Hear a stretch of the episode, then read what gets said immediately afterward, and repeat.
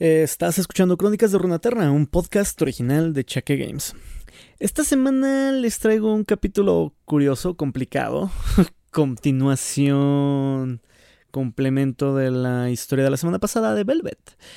Pero la verdad es que es un campeón un tanto complicado, yo diría que es muy abstracto todo lo que, todo lo que representa y todo lo que quiere hacer. Entonces, no sé, solo puedo decir que disfruten el viaje. Eh, imagínenlo de forma épica y con colores luminiscentes. Así que pues nada chicos, los dejo con el episodio de esta semana. Hasta luego. Remolino. Bien, jadea Kaisa, mientras su mirada recorre la figura que se extiende en todas direcciones ante ella. Las alas del monstruo se despliegan 14 metros en cada dirección, dominando todo su campo visual, y no habría podido apartar su mirada aunque quisiera. Media docena de brazos humanos sostenían su cabeza contra la pared. El volumen de la criatura continúa expandiéndose, envolviendo el océano de pesadilla al que llama hogar. Cada colmillo reluciente ahora tiene el tamaño de una persona adulta, y su tamaño seguía aumentando. Sus cuatro ojos de depredador se fijan en Kaisa con frialdad desapasionada, quizá con hambre. A esta escala es difícil saberlo. La prefería con forma humana. Bien, repitió. No podía mover su armadura, que se encontraba inmóvil y parecía estar completamente fascinada. El traje es un parásito, y una de las criaturas más vulgares que el vacío puede engendrar. ¿Era siquiera capaz de sentir fascinación? Sea como fuere, su cuerpo estaba inmovilizado. A menos que algo cambie drásticamente, probablemente este sea el fin. Kaisa hace una lista mental de algunas maniobras desesperadas. Disparar sus cañones traseros hacia la pared, dispararlos hacia la boca de esa cosa, mandíbulas.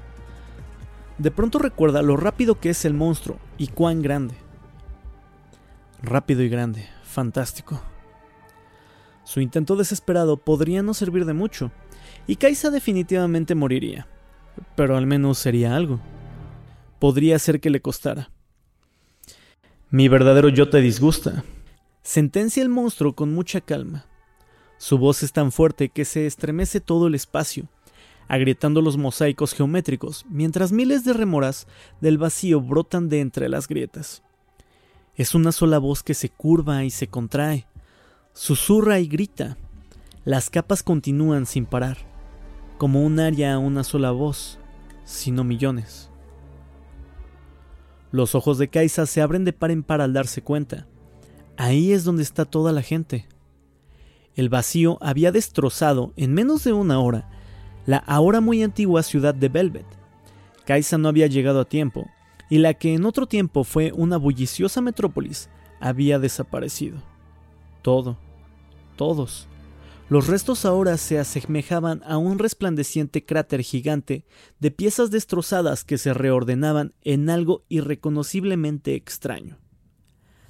Las estructuras cambiaban como para recrear figuras de criaturas y figuras humanoides congeladas, como un niño recreando una ciudad con juguetes. Pero, ¿dónde estaba la gente? Los basta ya, los animales y los árboles. Se había abierto camino a través de la ciudad destrozada, adentrándose en el túnel del centro hacia la bahía despoblada. Sin ver señales de nadie, solo los nuevos horrores engendrados por el vacío, como tentáculos iridiscentes de más de un kilómetro de alto, y masas que ella consideraba masas de torsos gritando no tenía ningún sentido. Los vestigios de un ataque del vacío nunca son una vista agradable, pero suele quedar algo. Ahora Kaisa sabe por qué. Tú eres la ciudad. Le suelta a través de la resonante barrera de sonido.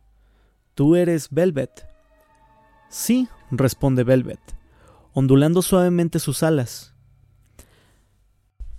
Los componentes brutos de sus vidas fueron el génesis para mi nacimiento. Recuerdos, emociones, historias. Hay tanto de Velvet en mí como lo hubo en ellos, y reclamo el título como mío. El titánico cuerpo de Velvet se eriza. Los haces dorados salpican suavemente luz sobre su forma de mantarraya, enmarcando el falso sol del mar del vacío como anillos de un mundo moribundo. La piel nueva respira mientras se extiende contra el facímil de una corriente marina. Las venas se iluminan brevemente antes de alejarse de la superficie del cuerpo del monstruo. Cada una de alguna manera viva e independiente, como naciones en sí mismas. Cardúmenes de rémoras, docenas de miles, nadan alrededor de su emperatriz, como pájaros que vuelan en círculos en la cima de una montaña distante. Es una vista hermosa, a su manera. Si el vacío tuviera un dios, se vería exactamente así, horroroso, monstruoso y hermoso. Kaisa está tan deslumbrada por la inmensidad de lo que está presenciando que no se da cuenta cuando los brazos de la pared no solo la dejan ir, sino que la bajan al suelo. Es difícil asimilar todo de una vez. Eligió su propio nombre, piensa ella mientras quita instintivamente una mano del vacío rezagada de su hombro. Es imposible. Las entidades del vacío no se nombran a sí mismas.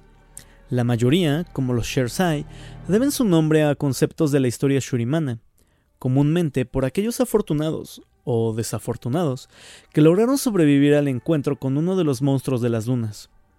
No tienen la capacidad mental para hacerlo, ni la conciencia. Pero más importante aún, las criaturas del vacío no ven el valor de los nombres.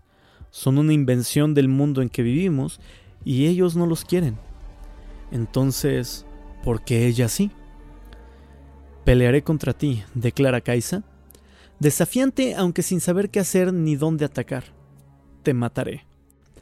No lo harás, responden las muchas voces de Velvet. Eres incapaz de resistirte hasta de la forma más básica. Otros han venido antes de ti, en un tiempo anterior a mi nacimiento. Cada uno de estos aspirantes a héroe empuñó armas que creyeron capaces de repeler al vacío, pero todos fueron consumidos al final.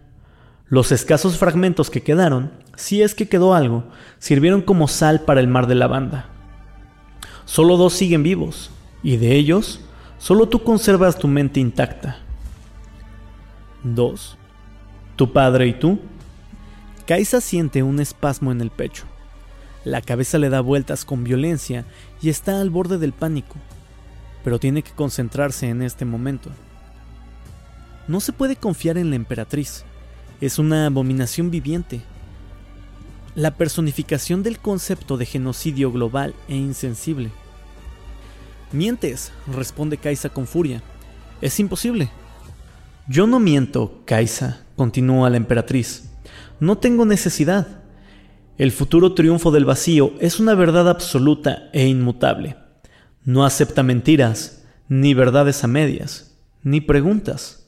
Abre tu mente y te lo mostraré. El espacio se encoge.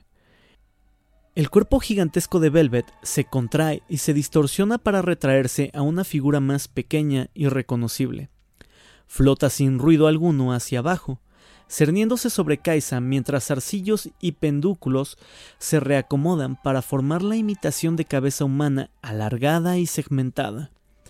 Los dos rostros de Velvet observan a su audiencia antes de envolverse con sus alas y aparecer una vez más como una mujer imponente de gran importancia. Estás viva porque yo te permito vivir, masculla la emperatriz y las palabras salen ahora de su cabeza humana con una voz grave, perpetuamente decepcionada. Ya deberías haber llegado a esa conclusión. Kaisa quiere objetar, pero mira rápidamente a la grieta de 20 metros de largo en el suelo, prueba del único golpe que recibió y que la hizo volar por los aires tan solo un momento atrás. Velvet había atacado tan rápido que Kaisa no había tenido tiempo siquiera de procesar lo que estaba pasando. Y luego la emperatriz había multiplicado sus proporciones a la décima potencia en menos de un minuto. Además, presuntamente controla este pedazo de infierno ondulante, el llamado Mar Lavanda que la rodea. No es momento de discutir. Kaisa hace algunos cálculos rápidos mientras sus ojos recorren como un rayo el lugar para intentar descifrar a qué se enfrenta. El rostro humano de Velvet se ilumina con interés. Sus labios se curvan y entonces comienza a imitarla. Kaisa ya sabe que está perdida. ¿Cuán rápido puede pensar una persona? ¿Cuán rápido puede reaccionar? En comparación con toda esa biología humana combinada, toda esa potencia mental, en el tiempo que le lleva a un táctico experimentado formular un plan, cientos de millones de posibilidades pasan por la mente de Velvet. En un solo segundo, ya que se nutre de los recuerdos robados de todo y todos los que alguna vez pasaron por alguna ciudad antigua. Un número incalculable de vidas. Cada oponente cautivo que se hubiera enfrentado a un poderoso enemigo desde la creación de Runaterra podría entrar y salir de la conciencia sináptica de esta cosa, con sus emociones catalogadas, disecadas y contempladas con fascinación infinita antes incluso de que Kaisa pestañara. Entonces, ¿qué sigue? pregunta Kaisa. Que es una respuesta cuando tu oponente tiene mil. Me seguirás, responde la emperatriz, girando y flotando a través de conjuntos de gruesos corales mutantes, que se apartan con respeto a su paso.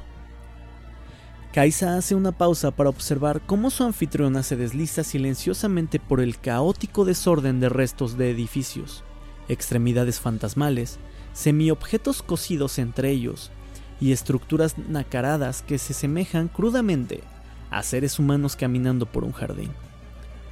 Genial, piensa. Incluso para el vacío, esto es extraño. Puedes preguntarme lo que quieras, agrega Velvet. La última parte capta la atención de Kaisa. Bien, bueno, primera pregunta. ¿Qué eres? interroga Kaisa con su armadura ahora relajada e inmóvil, mientras sigue a Velvet a una distancia prudencial.